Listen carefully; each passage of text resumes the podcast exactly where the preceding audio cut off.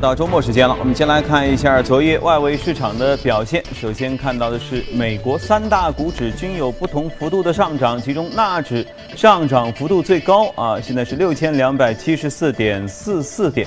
为什么有这样的表现？过一会儿我们会和嘉宾来聊到具体的情况。我们先来连线一下我们驻纽交所的记者葛维亚，请他来做一些介绍。你好，葛维亚。早上，主持人，隔夜零售板块领衔美股走高，包括了沃尔玛、高盛和苹果领涨导致。零售超商塔吉特 Target 股价隔夜一度上涨百分之四点三，公司预期呢二季度的可比店销量有望实现温和的上扬。塔吉特对二季度的展望同时也高于华尔街的预期，同时也带动了标普零售板块的上扬，该板块 ETF 隔夜上涨约百分之二点二，包括了沃尔玛、Costco 和梅西等的零售股均有所上扬。另一家个股则是 Snap 券商 Stifel 将 Snap 股价的目标定价调高至二十二美元，评级也从。呃，也从持有调高至买入。券商认为呢，近期的抛售构成了一个买入的机会，同时认为呢，投资者对于 Snap 短期收入的风险其实是高估了的。对于接连下跌的 Snap 来说呢，这实在是一个来之不易的好消息。隔夜该公司的股价上涨百分之三点六，不过是依然是低于三月份 IPO 时候十七美元的发行价。主持人。好，谢谢各位啊。接着我们来看一下欧洲市场。欧洲市场，英国富时指数有下跌零点零五的小跌幅，法国 CAC 指数上涨百分之零点二五，德国 DAX 指数上涨百分之零点一二啊。欧洲市场在当中，英国依然是比较弱的。我们来连线一下欧洲记者薛娇，请她做一下介绍。你好，薛娇。好的，主持人，受到隔夜美联储主席耶伦偏鸽派言论的影响，周四欧洲股市继续走高，银行以矿业股成为了主要上涨动力。截至收盘，欧洲斯托克六百指数上涨百分之零点三六，报三八六点二九；泛欧绩优三百指数则上涨百分之零点二八，报幺五幺八点八四。周四，英国金融市场行为监管局官员向媒体透露，计划推出一项关于国际板块上市的改革方案，从而更好地在英国退欧后保持伦敦市场的吸引力。但有业内人士认为，这一举动主要是为了吸引石油巨头沙特阿美公司到伦敦上市。目前，该公司的估值约为两万亿美元。此外，周四德法两国领导人在巴黎召开联合内阁会议。法国总统马克龙希望借此次会议得到德国对于加强欧元区经济一体化改革以及提高法国国防预算方面的支持，而德国总理默克尔则希望进一步确认马克龙对于经济改革的决心和举措。此外，美国总统特朗普昨日已抵达法国，展开为期两天的访问。马克龙被寄希望于借助此次会面改变特朗普对于气候协定方面的看法。主持人。好，谢谢薛娇。就像薛娇所说到的啊，这个联储美联储主席耶伦啊，之前在周三的时候呢，说了一番讲话。因为原本啊，美联储在经历了今年两次加息之后，都给人一种鹰派的感觉。但是耶伦这一番讲话似乎有所变化和缓和，到底什么情况？今天我们和 嘉宾一起来聊一聊。好今天来到节目当中的是东航金融研究员徐光宇，你好，徐光宇。昨天我在看这个这个手机上的报道资讯的时候，就看到一个大标题，说耶伦两句话，说美元暴跌，美元指数暴跌等等。然后我就仔细翻，就产生了刚才我说的这个疑问哈。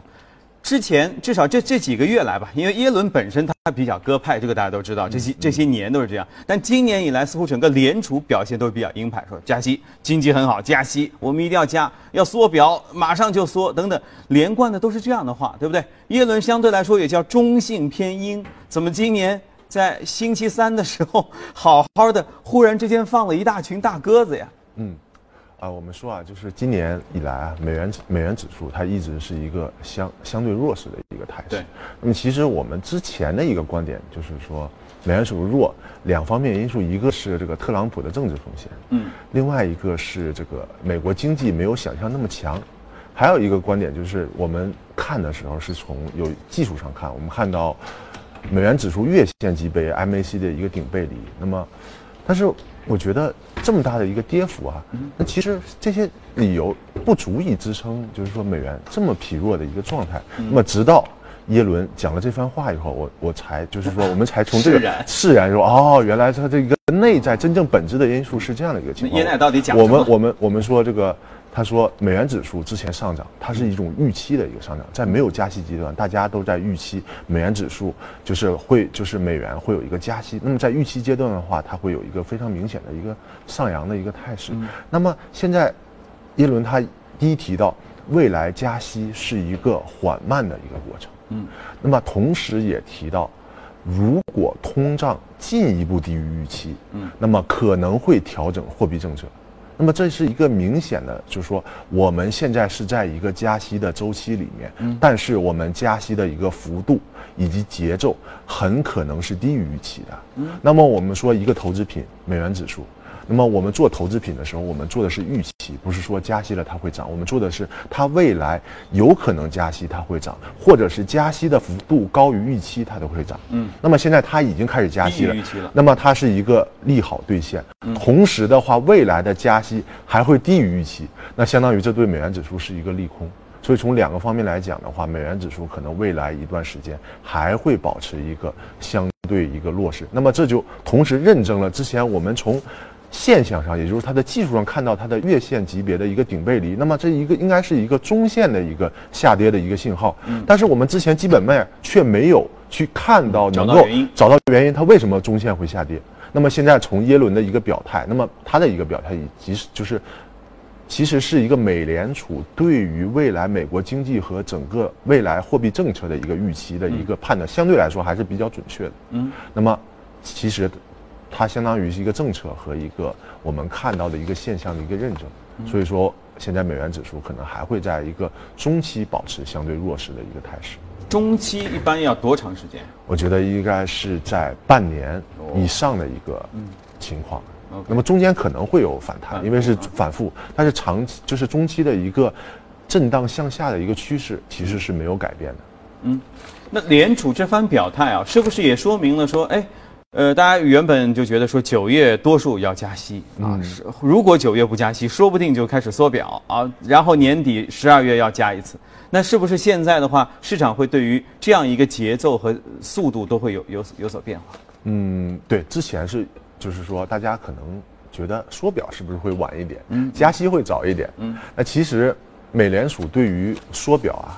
其实还是有一定担忧的，毕竟的话，如果缩表的话，可能导致债券端的一个这个这个价格下跌，同时的话，收益率一个上涨，那么可能不利于流动性。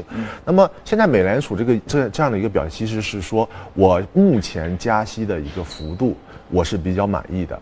那么我可能是先去缩表，缩表看整个环境的一个反应。嗯，如果环境不反反反应的不好，那我就是我之前也说了，它可以延缓加息的一个。节奏，嗯，那么来就是说使缩表更加顺利。那如果缩表更加不好的情况，那么我们要大胆的猜测，经济不好了会不会降息？因为之前已经加过四次了。嗯，那么其实它其实为什么之前鹰派这么强烈？它其实是在给自己留空间。嗯，就是说我手里一定要有底牌。那么我在这种确定性的时候先连加四次。那么未来的话，如果有什么不好的情况，我手里面还有降息这个底牌是可以用的。那么其实现在的话，其实美联储就是处在这么一个阶段。嗯，所以其实他们对他们来说，没有什么所谓要打脸啊，或者说让对自己做出的决定来进行呃承认错误之类之类的。他要么升，要么降，其实都他其实两方面，一个是要给投资者一个稳定的预预期，稳定的预期。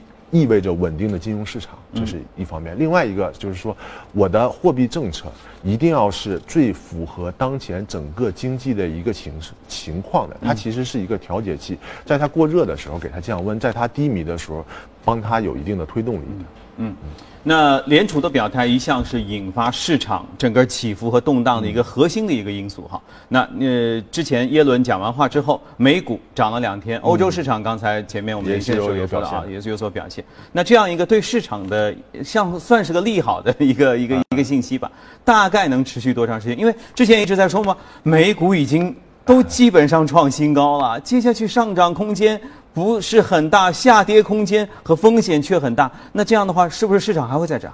啊，其实我今天也也想说一下，就是说从耶伦这个讲话，就是展望一下下半年整个全球市场的一个配置的一个情况。那么首先现在是一个叫低通胀、加息周期、高就业，流分性相对流动性相对充裕的一个情况。那么就是美美股，那么我们肯定是债券，嗯，不是特别好的一个，估呃大众商品低通胀也不是特别好。嗯啊，美元。我刚才也提到弱势，那么也就是说现在还是股股票最好，也就是说你看上半年 全球股市全全全球都在涨，也不是美股最少，大家都好，现在就是说这种这种趋势也会延续。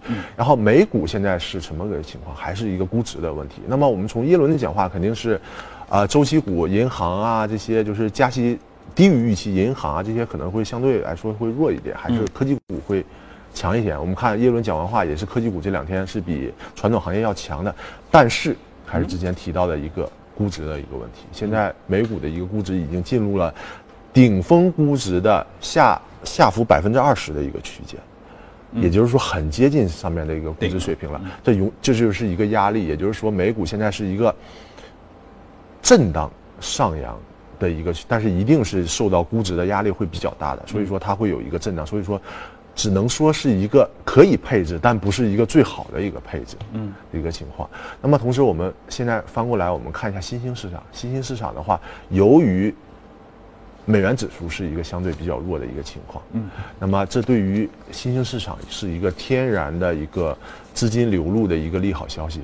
那么我们看近期香港市场走的是比较好的。那么香港市场它的一个估值水平，我们看恒生指数它的一个估虽然涨得很好上半年，但是它的估值照比它的顶峰估值仍然折价的要百分之五十，国企指数折价超过百分之五十的一个水平，顶峰二十二倍，现在可能只有。八倍多一点的一个，照你说还是洼地啊？现在对对，还是洼地。那么这个这种投资品的话，其实是当我们发现它它是它是估值低，它不一定涨。但是我们发现就是说美元弱了以后，重新开始关注它的资金开始介入以后，那么它的一个估值会变成它的一个天然的一个推动力。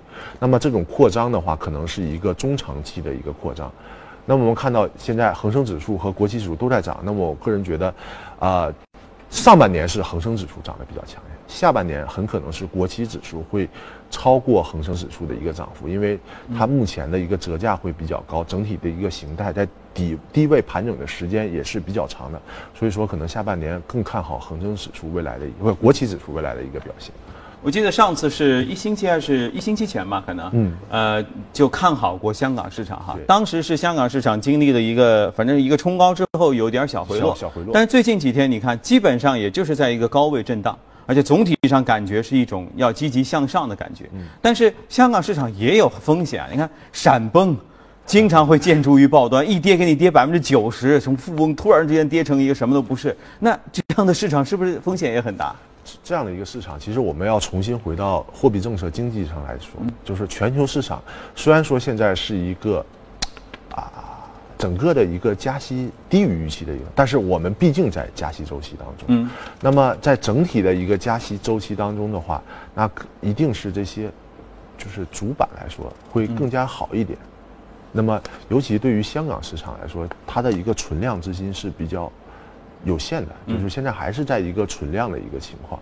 那么它很可能是有一个翘吊板的作用，大家蜂拥而至到这些很好之地主板。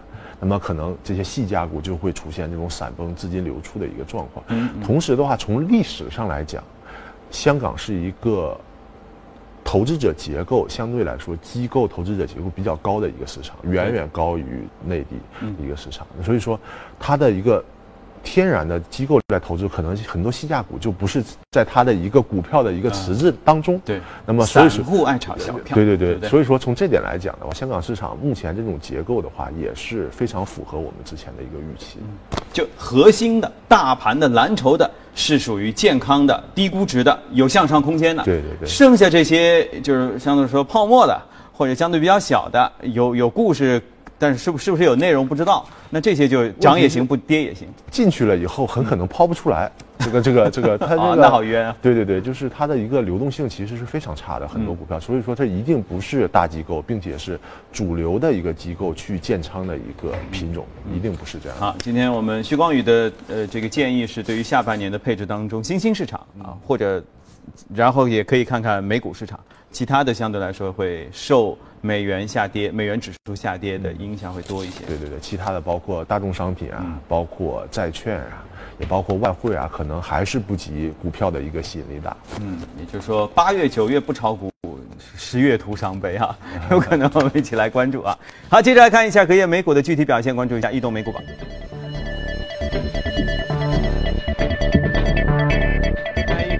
当中，我们能看到金融上涨比较多，然后是消费品、服务、基础材料和科技。个股方面，船舶、生物科技这些上涨涨幅都比较多，然后有网络信息、租赁和生物科技等等。今天异动美股榜重点要说一家，这家 AK 钢铁控股公司。啊，那么我们看这这是一家钢铁公司。那么钢铁公司它其实受到一个消息的一个影响，因为特朗普又发了一个声说，要这个控制啊整个钢铁的一个倾销。嗯，那么受到这个消息的一个提振啊，那么它今天有一个非常好明显的一个涨幅。那么其实我们一直提到就是说。钢铁股为什么在美元指数这么弱的一个情况下，钢铁其实对为什么不是应该不好？应该应该是就是美元指数弱，大宗商品应该是有一个比较好的一个向上的一个幅度啊。对。那么其实我们看到，无论是钢铁还是石油，目前的话，都处在一个相对供给还是比较充分的一个状态。嗯。那么，呃，包括石油也是供给比较充分，那也就是说，它内在的一个供给端啊，是有一定的就是。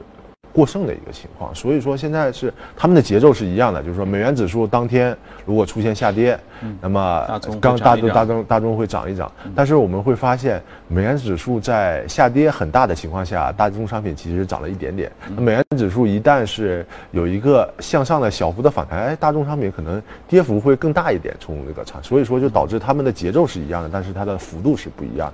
那么这种幅度的差距其实是受到大宗商品本身的一个。影响，那么也符合之前我提到的一个全球低低通胀的一个情况。嗯，那么这是钢铁股的话，我们看它之前整体跟那个钢价的一个走势啊，还是比较的接近的。那么在去年年底是有一幅明显的一个反弹，那么今年以来，那么又出现了一个非常。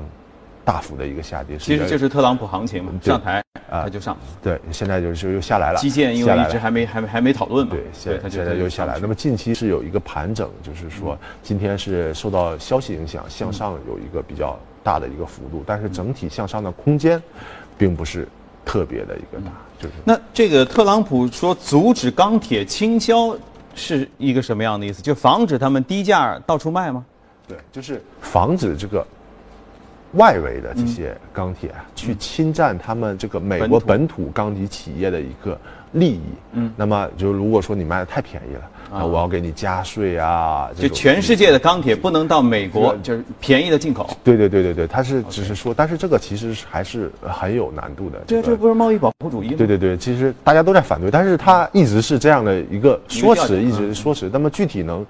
这个实现到什么程度，我们未未来还是要观望。但是这个股票是受到它这个消息影响，出现了一个比较大的一个升幅。但应该来说，也只是个短期的事儿。对对对，因为因为永远来说，政治因素永远只能改变一个投资品的上涨，无论下跌的节奏。但是它的一个目标价格永远是受到它内部的一个供需。那么我们说，大宗商品它有一个。需求和供给的一个供需，那么股票也有一个，就是我买入和卖出投资者的一个博弈的一个供需，所以说永远是由这个来决定，而不是由某一个政策政治家说了某句话来决定。嗯，就这叫催化剂，对对对，就不改变化学反应的进程，但是和结果，但是它改变的是速度节奏。OK，好，那异动的内容我们先了解到这里，稍后您将看到以下内容。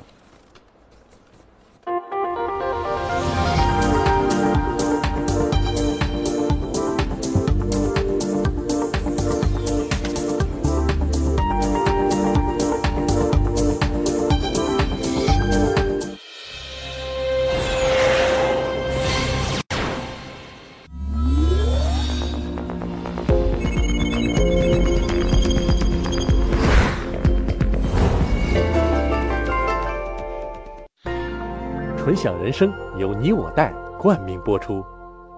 越懂得欣赏，越被人们欣赏，越懂得放下，越收获的更多。从仰视到平视，从精彩到多彩，商业大有可观，商业大有可观，生活小艺精彩，生活小艺精彩，敬请关注。每周日晚八点第一财经，我的纯享人生，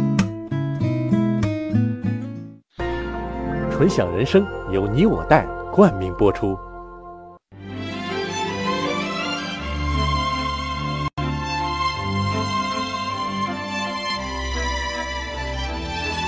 跨越三个世纪的经典，《老凤祥》。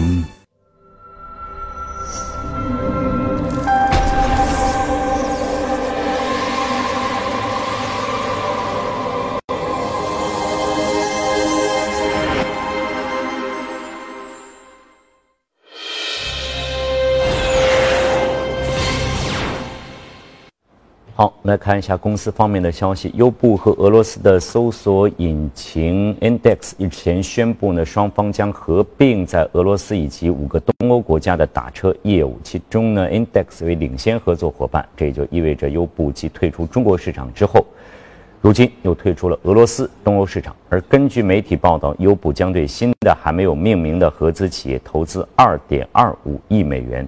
而 Index 将投资一亿美元，优步在新企业当中持股百分之三十六点六，这新企业的估值大约是在三十七点三亿美元。美国第二大航空公司达美航空公布财报，二季度营收一百零七点九亿美元，同比增长百分之三，净利润十二点二亿，同比是下降了百分之二十多。受疲软财报拖累，达美航空股价收盘跌去一点七七，报收在五十四点五美元。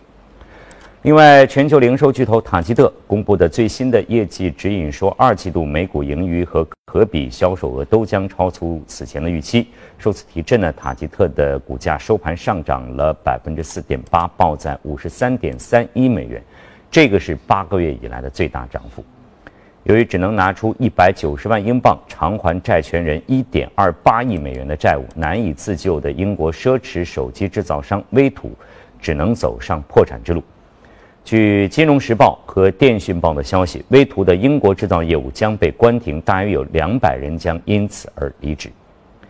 据市场研究机构预计，今年呢，全球半导体产值首次突破四千亿美元，同比增长百分之十六点八。从企业层面来看，三星将超过英特尔，成为半导体产业龙头老大。据研究机构表示，存储芯片缺货是今年半导体产值攀升的一个主要的驱动力。另外，周四呢，唯品会领涨了中概股，收高百分之六点七九，报在十一点三三美元。近日呢，京东唯品会联合发表声明，近期不断有商家分别向唯品会和京东反馈某电商平台利用其市场垄断地位，以各种方式要求商家签署所谓独家合作，要求商家从唯品会和京东退出。唯品会和京东认为，该电商平台此行为涉嫌违反反不正当竞争法，并对此表示强烈谴责。尽管唯品会和京东并没有在声明中指出某电商平台的具体名字，但业内人士均认为的指向呢是在淘宝和天猫。好，这里是正在直播的财经早班车，以下进入今天的美股放大镜。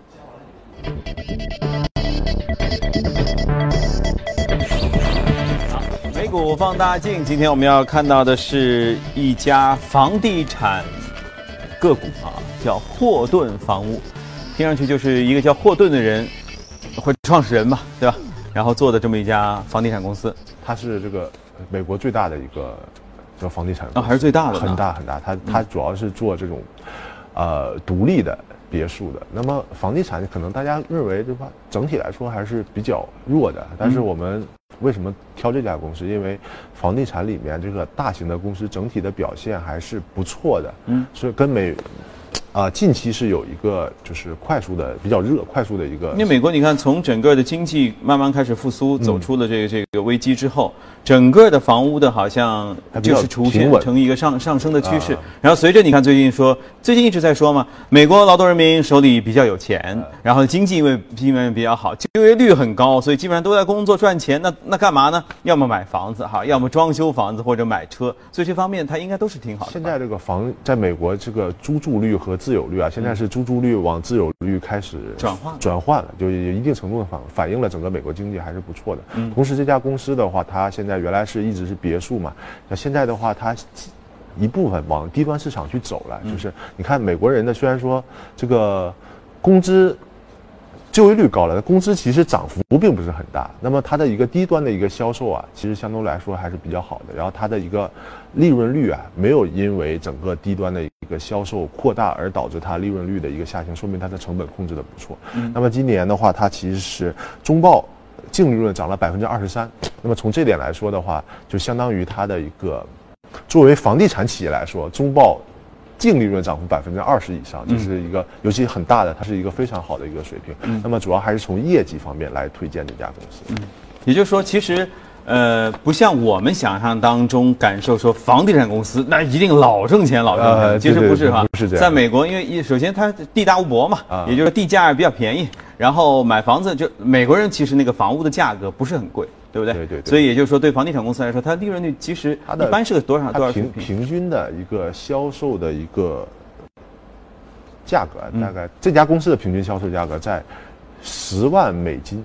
啊，十万美金平均啊。别墅啊，就因为它对，因为它的分布是比较广的，这就整个全美都有嘛。那有些地方高，有些但平均下来只有十万多美金，然后它的利润率说它比较稳定的利润率也只有。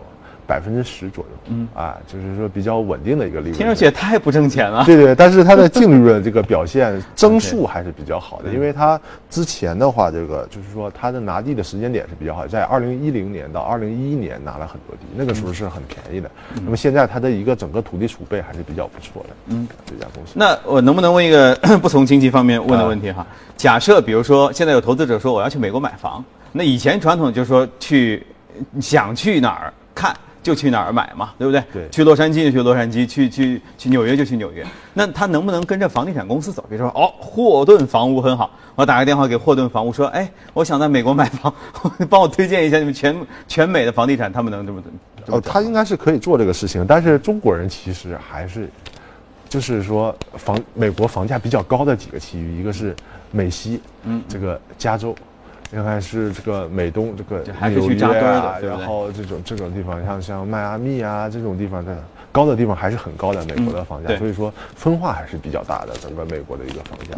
所以跟着房地产公司走可能有点找不到北。对对对，还是跟着中国人往哪里去，就往热点走，就是生活的这个。便利性比较好一点啊。那像霍顿房屋它这样的一个走势啊，是不是能反映就是美国劳动人民购买房屋的一种走向上，是不是有一些跟过去的变化？对，就是说它第一能反映出来，大家现在手里是有一定的资金的，嗯，就是说因为它的就是嗯叫做自住率啊，就是在在提高，嗯，同时又表现出来可能高端房地产在美国并没有那么。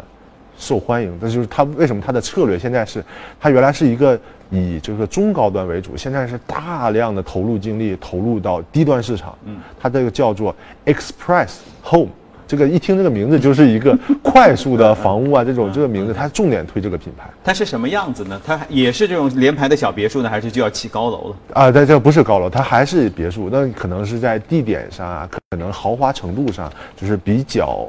就是说更密一点，更密一点，更近一点，没有那么大。然后同时区域上可能是会有新的一些区域啊，这种考虑。所以说这，但是这个它的成本控制的很好，同时它的地价又不是很贵，而且销量很高，说明老百姓对于这种房屋的认可度还是很高的。哎，这房子挺好啊。对对对，呃，不贵的，不贵的。它的平均售价就是说，这高端加低端加在一起，平均售价。只有十十多万美金的一个水平，而且是全装修嘛，对吗？呃，这个这个 这个还要去探讨一下。OK，啊，大家也许会听完这个今天我们聊的这个叫霍顿房屋啊，DHI 房地产，这这个方面会产生更浓厚的兴趣哈。如果有兴趣的话，我们可以在呃其他的这个这个地方来合适的时机上，我们再来聊哈。好，热股方面我们先聊到这儿，下面把时间交给李静。好，我们来关注一下商品市场的情况。十三号收盘，纽交所八月交货的轻质原油期货价格上涨零点五九美元，收在每桶四十六点零八美元。九月交货的伦敦布伦特原油期货价格上涨零点六八美元，收在每桶四十八点四二美元。另外，据美国媒体报道，墨西哥湾浅海区域发现大量原油，预估可开采储量达到1.4亿到20亿桶。这次发现的属于轻质原油，此次原油的发现也成为墨西哥独立能源企业在浅水海域最为重要的一次收获。呃，国际能源署的一份报告显示，美国已经成为全球第一大天然气生产国，现在它正在对澳大利亚和卡塔尔发起挑战，意图成为全球第一大天然气的出口国。而为了达成这个目标，美国在德克萨斯州海岸建造了三个天然气的出口港，这将使得其天然气的出口量翻倍。另外呢，报告还显示，未来五年世界天然气的需求将会以每年百分之一点六的速度增长。来看一下黄金期货市场交投最活跃的八月黄金期价，十三号比前一交易日下跌一点八美元，每盎司收在一千两百一十七点三美元。九月交割的白银期货价格下跌十九点六美分，收在每盎司十五点六九一美元。十月交割的白金期货价格下跌十一点九美元，收在每盎司九百零七点一美元。另外呢，十三号纽约汇市尾盘，一欧元兑一点一四美元，一英镑兑一点二九三九美元，一澳元兑零点七七三一美元，一美元兑换一百一十三点二一日元。好，这里是正在直播的财经早班车，阳光。好，谢谢李欣啊！我说吧，我们房地产刚聊完啊，我们和身边的小伙伴们就热烈的讨论了起来。呃，这个回到节目刚刚说到的美元指数哈，美元指数如果进入一个中期的下跌的这么一个通道当中的话，会对一系列的大宗都会产生影响。对黄金这个影响会怎么样？今年应该你看，我我们从刚才那个旁边我们走势图能看到，年终的时候创下一个高点，然后就一路向下啊。这个黄金和美元，它原先是一个。就是负相关非常高的一个强挂钩的一个品种。那么，现在这种挂钩的一个形式，不是说它挂钩消失了，但是还是我之前说的幅度跟以前是不一样。因为黄金是走了一个非常大的一个牛市，从二零这个零八年以后，然后到一零一一年一一年超大型的一个牛。为什么这样？因为当时这个经济的一个复复苏是如履薄冰，就是说。